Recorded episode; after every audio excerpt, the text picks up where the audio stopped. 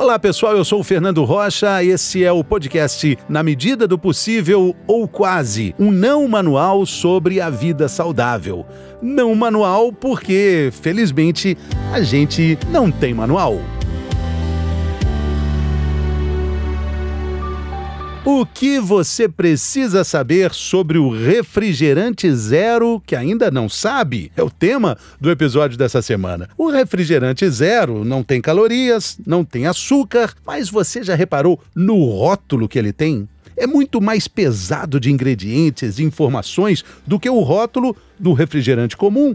O episódio de hoje tem informações importantíssimas sobre o refrigerante zero, que muitas vezes é usado como um redutor de danos na luta contra a balança. Tem aquela capa de bonzinho, aquela capa inofensiva, mas será que é isso mesmo? Quem está com a gente nesse episódio é o pesquisador em ciência nutricional Rodrigo Polesso. Bem-vindo, Rodrigo, tudo bem? Oi, Fernando, é um prazer estar aqui com você hoje. Obrigado pelo convite. O Rodrigo está conversando conosco direto de de Portugal. Ele é um nômade digital. A gente pode falar isso, Rodrigo? Já, já, já teve em vários lugares do mundo e, e continua conectado com seus, com, com seus internautas, seguidores e também pacientes? Com certeza, Fernando. Eu acho que esse é um dos grandes benefícios de fazer esse trabalho online. Mas eu espero que agora essa fase nômade tenha chegado pelo menos ao fim um pouco, porque eu adoro estabelecer uma rotina. Então acho que agora a gente está sentando base aqui em Portugal. A gente está bem feliz com isso. Bacana. E com conteúdos muito legais. Um deles a gente está repercutindo aqui sobre essa essa questão é, do refrigerante zero, com, dando uma desmistificada nesses valores que estão ali impressos na latinha, na garrafa e que a gente não percebe. E aí é impressionante chamar atenção para esse, esse detalhe, né, Rodrigo? O rótulo do refrigerante comum, com muito açúcar, é, é, é, bastante mais simples do que o rótulo de um refrigerante zero. É, isso é muito verdade, Fernando. E vale lembrar que refrigerantes da forma tradicional, com o açúcar, já existem há mais ou menos 160 anos, né? Não é uma coisa nova, é uma coisa muito antiga. E na verdade, como eu prezo muito pela qualidade do que se consome, muito menos pela quantidade do que se consome, é interessante a gente entender o que nós estamos consumindo. E como você bem disse, ao você ler o rótulo do refrigerante normal, você você tende a entender pelo menos, bom, quase todos os ingredientes ali dentro. Agora, quando você lê o rótulo do de um refrigerante zero, um refrigerante diet, você começa a enrolar a língua um pouco. E eu acho que é aí que começam os problemas, porque a maior parte das pessoas não sabe o impacto ou potencial daqueles ingredientes no nosso organismo, né? Eu só queria lembrar que eu tô com o rótulo do refrigerante comum, vamos falar esse refrigerante sabor cola mais consumido no mundo.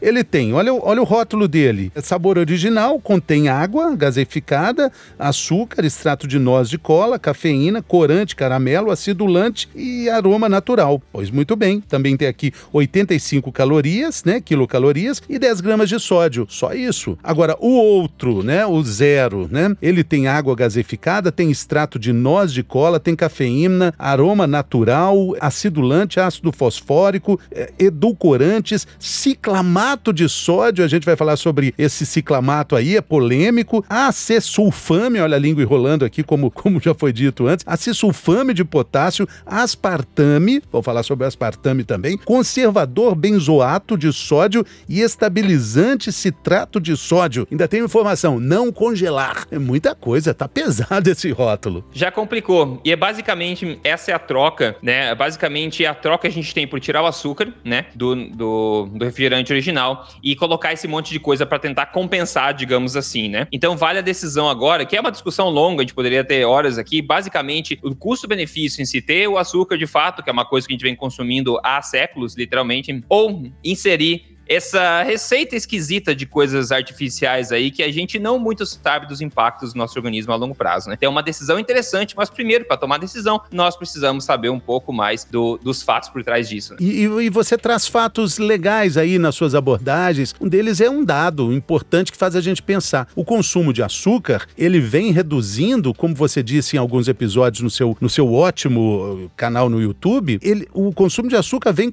vem diminuindo no Brasil, ao, ao mesmo tempo que a, que a obesidade vem, vai aumentando. Ou seja, a gente pode chegar a uma conclusão que o açúcar ele não é totalmente o culpado do aumento da obesidade, né, Rodrigo? Exato, esse é um ponto hum, interessante, porque tem um, um, um, É meio unânime no mundo da nutrição que o açúcar é uma toxina, deve ser retirado e assim e pronto. Só que o açúcar, em cima de um metabolismo que está com disfunção já, de uma pessoa que está com síndrome metabólica ou problemas já de saúde, o açúcar pode ser hum, um fator contribuinte para uma piora daquilo, dependendo da sua origem, de um monte de coisa. Né? Pode ser um fator contribuinte. Agora, como você bem disse, o consumo de açúcar no mundo inteiro, por causa de toda a propaganda contra, vem caindo já há algumas décadas, à medida que a obesidade continua aumentando. Então, essa correlação inversa basicamente exclui qualquer chance de causalidade, ou seja, é logicamente impossível de se aferir que o açúcar causa, é um fator independente causador de obesidade. E como eu disse, o açúcar, a gente acha que é uma coisa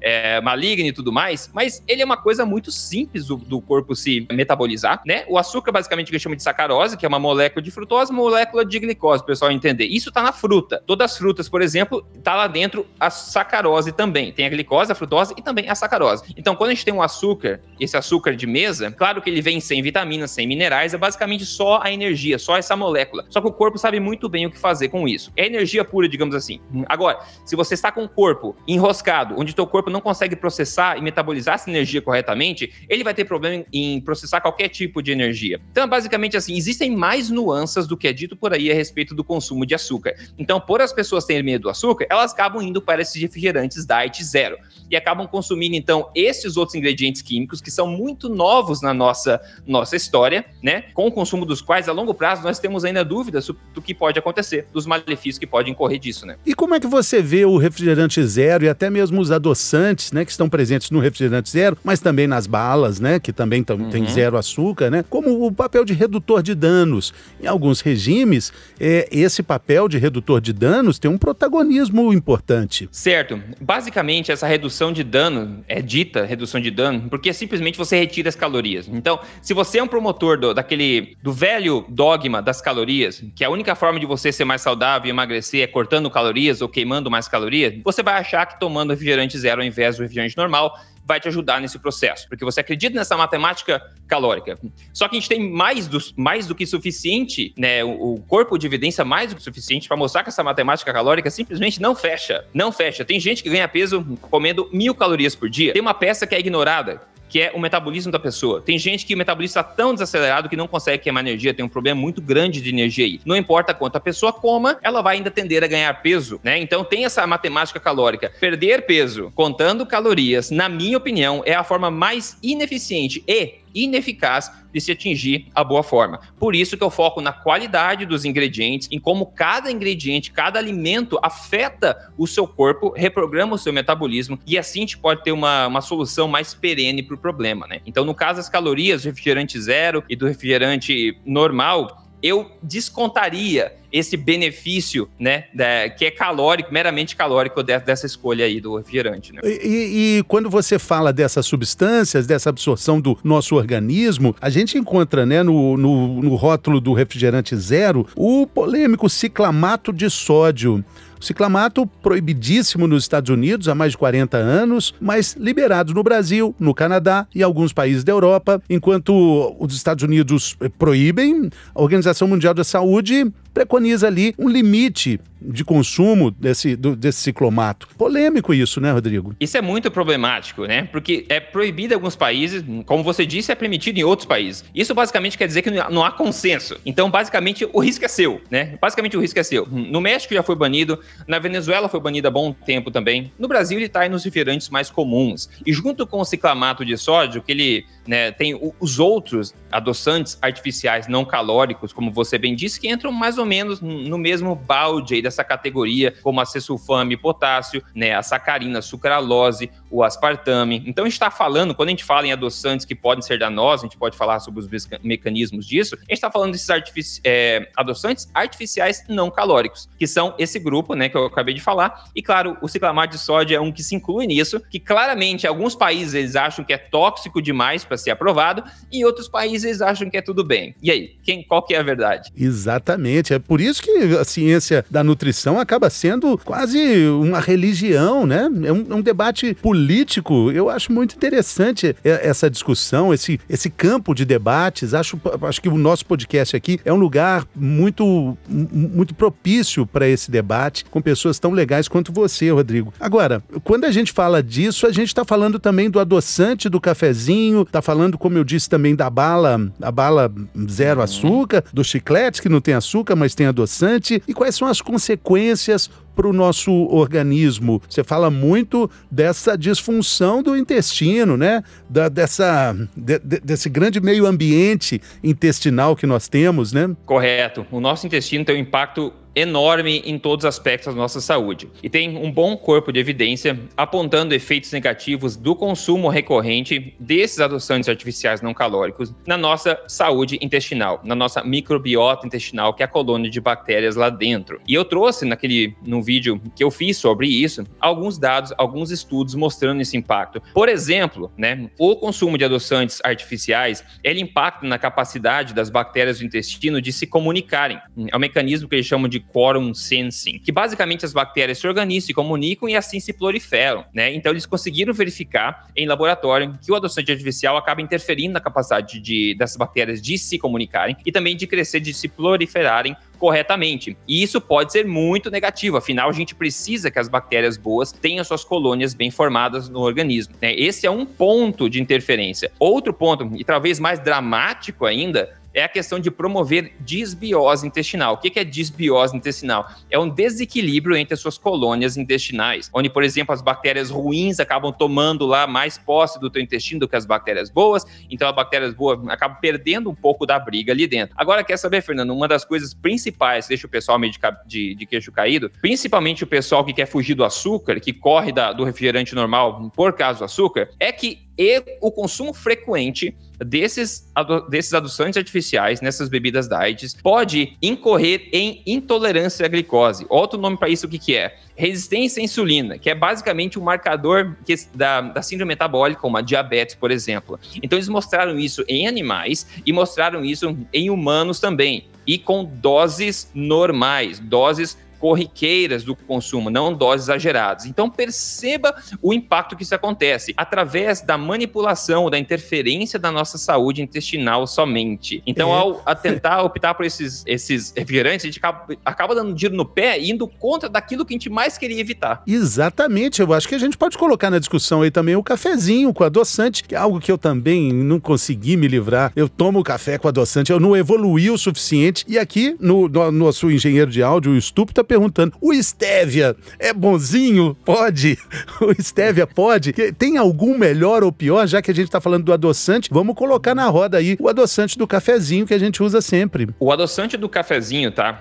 Provavelmente vai ser um desses que eu falei. Vai ser sucralose, vai ser sacarina, vai ser ou aspartame, algum desses artificial não calórico. Geralmente, o que você vai ver naquele adoçante sem calorias, que você coloca no cafezinho, é um desses. Então, esses problemas todos se aplicam àquele adoçante é também mesma coisa do refrigerante pinga. zero. Esse seria exatamente porque é o mesmo ingrediente. Tá. Então, você tá com aquele, aquele negócio no organismo interferindo, dependendo da rotina que você consome, dependendo da sua saúde metabólica, pode te afetar ou não. Depende de pessoa a pessoa. Mas existe mecanismo mostrado na literatura que justificam esses danos que a gente está vendo aí, é, que a gente vê muita gente. Agora, sobre a stevia, a stevia já é um extrato de uma planta, já não é uma coisa artificial. Claro que é uma coisa concentrada, extraída de uma planta, né? Então, eu já preferiria a stevia se eu tivesse que comparar com esses outros. Agora, se você colocar muita stevia, tem aquele gosto, muitas pessoas não gostam do gosto, etc. Agora, para você adoçar o cafezinho, digamos assim, eu Rodrigo, pessoalmente, eu usaria o que os meus bisavós e tataravós e tataravós usavam para adoçar o café, que é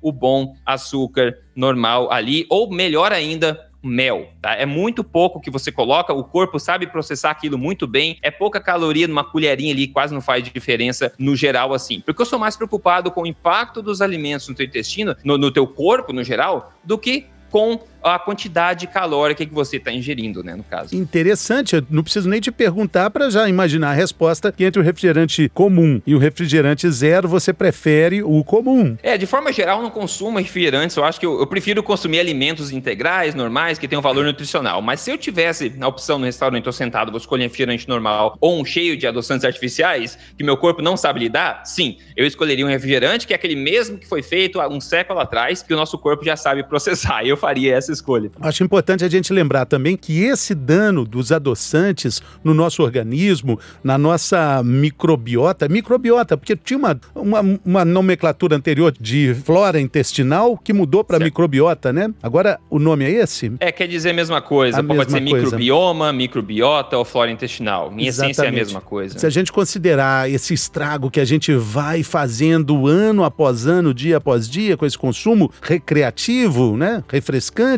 desse tipo de, de adoçante, refrigerante, para as crianças o efeito é potencializado? Quando você tem uma coisa que a gente considera um veneno, né? O que faz diferença é a dose e a frequência, na verdade. Acho que todo mundo sabe disso. Um pouquinho de veneno aqui e ali, hum, talvez não seja tanto problema. Agora, se tornar parte da sua rotina, esse é um problema. Por exemplo, o, o acesulfame potássio, que é um que é usado aí em larga escala, em todos os refrigerantes diet e zero que a gente vê por aí. É muito comum esse adoçante. Eu tô com um, um paper, um, um, estudo aqui na minha frente, 2020 agora, no jornal Nutrients, que é bem conceituado. Ele fala que esse especificamente, ele aumenta, né, as bactérias é, ele promove o aumento das bactérias ruins e suprime as bactérias boas. Ou seja, ele está promovendo diretamente uma desbiose que a gente falou. E é muito pouco explorado isso, Fernando. Essa questão dos refrigerantes zero e dos normais, basicamente o foco inteiro é nas calorias. Ó, esse não tem açúcar, então é óbvio que é bom. Mas o pessoal ignora que esses compostos químicos o nosso corpo não sabe lidar com eles. E eles têm sim um impacto no nosso organismo, que pode ser significativo para algumas pessoas ou talvez nem tanto para outras. Mas é bom ter conhecimento. Eu acho que fica uma dica muito importante aí para nosso ouvinte, para o nosso ouvinte, quando estiver frente a frente com uma latinha de refrigerante zero, guarde o nome: ciclamato de sódio. Está escrito lá.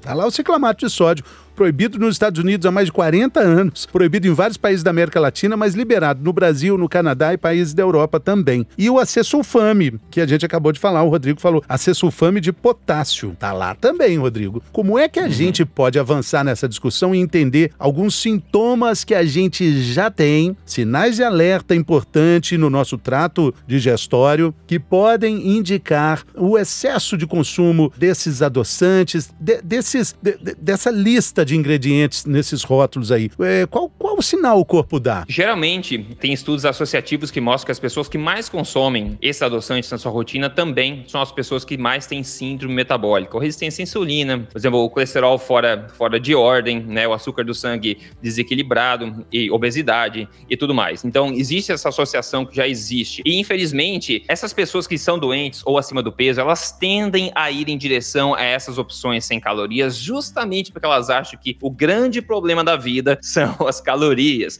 e não a qualidade do que elas consomem. Então, todo mundo acho que sabe o tipo de sintoma que indica um mau funcionamento intestinal. Então, pessoas hoje em dia, muitas pessoas hoje em dia andam por aí sempre com um certo nível de gás, sempre com um certo nível de inchaço, que acha que isso é normal. Então, do dia a dia, elas nem percebem que estão inchadas, com retenção de líquido, gases, dores, ou às vezes inconsistência na frequência que elas vão no banheiro, etc. Então, muita gente não sabe nem o que é ter um intestino que funciona corretamente. Então, se, nesse, se esse for o caso da pessoa, eu sugiro olhar muito seriamente para a qualidade da sua dieta, porque é a qualidade da sua dieta que vai dizer quão fácil o intestino está metabolizando o que você come. Não é necessariamente a quantidade do que você come, é mais a qualidade que tem esse potencial de transformar o seu intestino. E se você faz uso recorrente de esses refrigerantes zero, e eu tenho pessoas conhecidas, médicos, nutricionistas, que promovem uh, um estilo um, de vida natural e tudo mais, que fazem uso disso consistentemente. E, na minha opinião, isso não está ajudando. Então, se tem sintoma negativo, Fernando, eu sugiro que se olhe para tudo que a gente está fazendo, que talvez seja um pouco inconsistente com o teu senso comum do teu senso natural do que é certo ou errado, né? Do que é uma alimentação correta, do que é uma alimentação um pouco artificial, digamos assim. Eu falo da fazenda do Éden, né? Se a gente imaginar uma fazenda do Éden, onde tudo cresce, tudo nasce, todos os animais, tudo a gente consegue identificar. Então tem a fazenda do Éden e tem a fábrica do Éder, né? Que a fábrica do Éder é descendo, você não sabe o que vem lá de dentro. Então, tente pensar na tua rotina, o que, que você consome da fazenda do Éden, que provavelmente vai te ajudar, e o que, que é da fábrica do Éder, que pode estar trabalhando o seu metabolismo. E eu fico imaginando que é um processo de investigação dessa disfunção que causa muito desconforto, atrapalha muito a qualidade de vida, né? Quem sente isso sabe, né? Pode ter um caminho muito longo para percorrer até chegar nessa questão dos adoçantes estarem fazendo todo esse mal, porque uma investigação vai ser intolerância à lactose, vai ser alguma coisa ligada ao problema celíaco, até chegar lá, ter uma investigação que muitas vezes é longa e dolorosa e custosa também, né, Rodrigo? Com certeza, com certeza. E, e você não sabe o que, que é que é causador de 80% dos teus problemas. Você não sabe, às vezes tem uma coisa que está atrapalhando. E pode ser, se você tem um consumo frequente aí de adoçantes artificiais, isso pode ser um fator que contribui para problemas intestinais. A gente vê isso no corpo da literatura gente está vendo isso. Isso não é, é, isso é fato. A gente vê que isso pode ser um componente. Então, para as pessoas que estão sofrendo com algum desconforto e tem esse consumo frequente, eu acho que é interessante olhar para esse aspecto? O que, que, é o consumo frequente? Um cafezinho pela manhã, ali com, com adoçante nosso de todo dia, refrigerante ali duas, três, quatro, cinco vezes por semana, ou talvez mais, talvez menos. O que, que seria? Dá para definir um consumo frequente? É difícil definir para todo mundo, né? Mas acho que todo mundo, se a gente perguntar, sabe o que, que é consumo consumo frequente. Se você tomar um cafezinho de manhã que você coloca dois pinguinhos de adoçante, eu não acho que isso vai maltratar o organismo de muita gente. É claro que as pessoas são diferentes, algumas pessoas são mais sensíveis, outras são menos sensíveis. Se você consome algumas vezes na semana esses adoçantes artificiais, eu já consideraria um consumo frequente, que de novo pode ser um problema para você ou não, mas eu não acho que esteja tendo impacto positivo, porque o suposto benefício da redução calórica é muito incerto e dá para se argumentar muito a respeito dessa questão. Eu não acho que esse suposto benefício justifique o consumo desses compostos aí é muito duvidosos e, e químicos, né? É, e, e, é o que você falou, né? Quando você está acima do peso, você vai pedir um refrigerante zero. Tem até aquela piada, né? De que refrigerante zero engorda, né? Porque só gordinho que toma, né? é associação, é sacanagem, é. mas é verdade. Isso é muito verdade e reflete a realidade. Então, se você está acima do peso, você quer tentar cortar calorias, só que você não quer cortar o gosto das coisas. Então você quer ainda aquele gostinho doce, você quer ainda aquela coisa, só que você tenta cortar as curvas e acaba indo por essa, por essa opção. Então você quer evitar talvez o açúcar do sangue mais alto, a sua glicemia alta, então você consome coisas que não tem açúcar e consome esses refrigerantes diet, sem saber que eles podem induzir o que você está querendo evitar ao máximo, que é intolerância à glicose, que pode ser uma resistência à insulina, afetando diretamente o seu intestino. Isso foi mostrado em animais, em humanos também, com doses normais dentro do recomendado pelas organizações aí de saúde, né? É um caminho que leva para síndrome metabólica, que também encosta na diabetes, encosta também consequentemente na obesidade, na inatividade física e tem uma lista imensa de outras comorbidades, né? Tudo aí partindo desse pontinho dos adoçantes, Rodrigo. Que interessante Sim. que é o estudo da, da alimentação e da nutrição, né? É muito interessante. E outra coisa que é um benefício, assim, meio, digamos, indireto disso aí, é que quando você começa a prestar um pouco mais atenção no que você está consumindo, por exemplo, olhando, como você falou, o rótulo dos, refrigerantes zero agora com outros olhos, você pega lá a tua latinha e olha, ali atrás vê o que está escrito.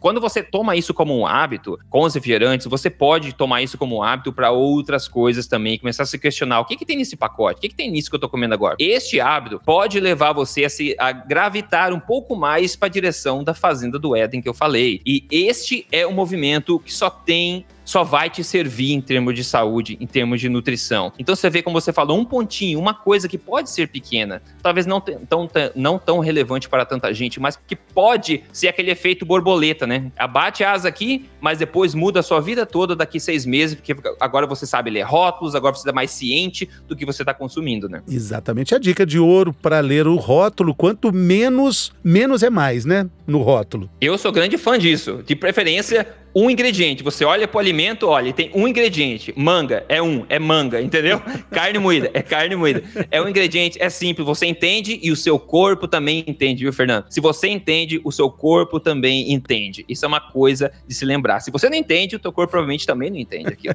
tente ler, tente ler, tente ler o rótulo, que quando você, quanto mais você tropeça no palavreado, mais o organismo vai tropeçar também para absorver aquilo tudo, né? Exato, exatamente. É, muito bacana. Rodrigo, deixa, deixa aí então o seu canal, como é que a gente te acha nas redes sociais. Sucesso maravilhoso, as suas aulas são fantásticas, seu canal também toda semana com, com conteúdo novo, informação útil, preciosa sobre saúde e qualidade de vida. Obrigado, Fernando, demais. No YouTube é só procurar Rodrigo Polesso com dois S, tá? O meu canal tá lá, semanalmente eu posto coisas lá. Rodrigo Polesso em todas as mídias sociais, no Instagram também. Só digitar meu nome, você acha o meu, meu material na sua mídia social preferida. E no YouTube, onde eu posto meu vídeo semanal lá com todas as informações, é só procurar Rodrigo Polesso. Valeu, Rodrigo, muito obrigado. Muito obrigado pela sua companhia aí. Compartilhe esse conteúdo com quem você sabe que adora um refrigerante zero, mas que precisa dessas informações. Valeu, pessoal.